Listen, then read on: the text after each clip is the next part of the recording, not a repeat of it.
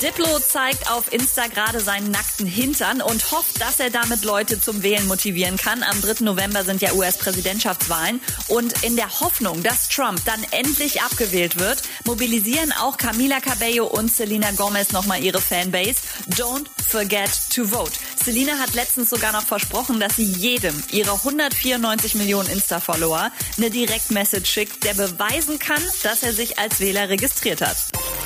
Die Nominierungen für die Billboard Music Awards sind raus und Post Malone führt die Liste mit 16 Nominierungen an. Dahinter kommt Lil Nas X mit 13. Der hat übrigens gerade gestern noch eine ziemlich coole bunte Merch-Kollektion mit H&M gelauncht.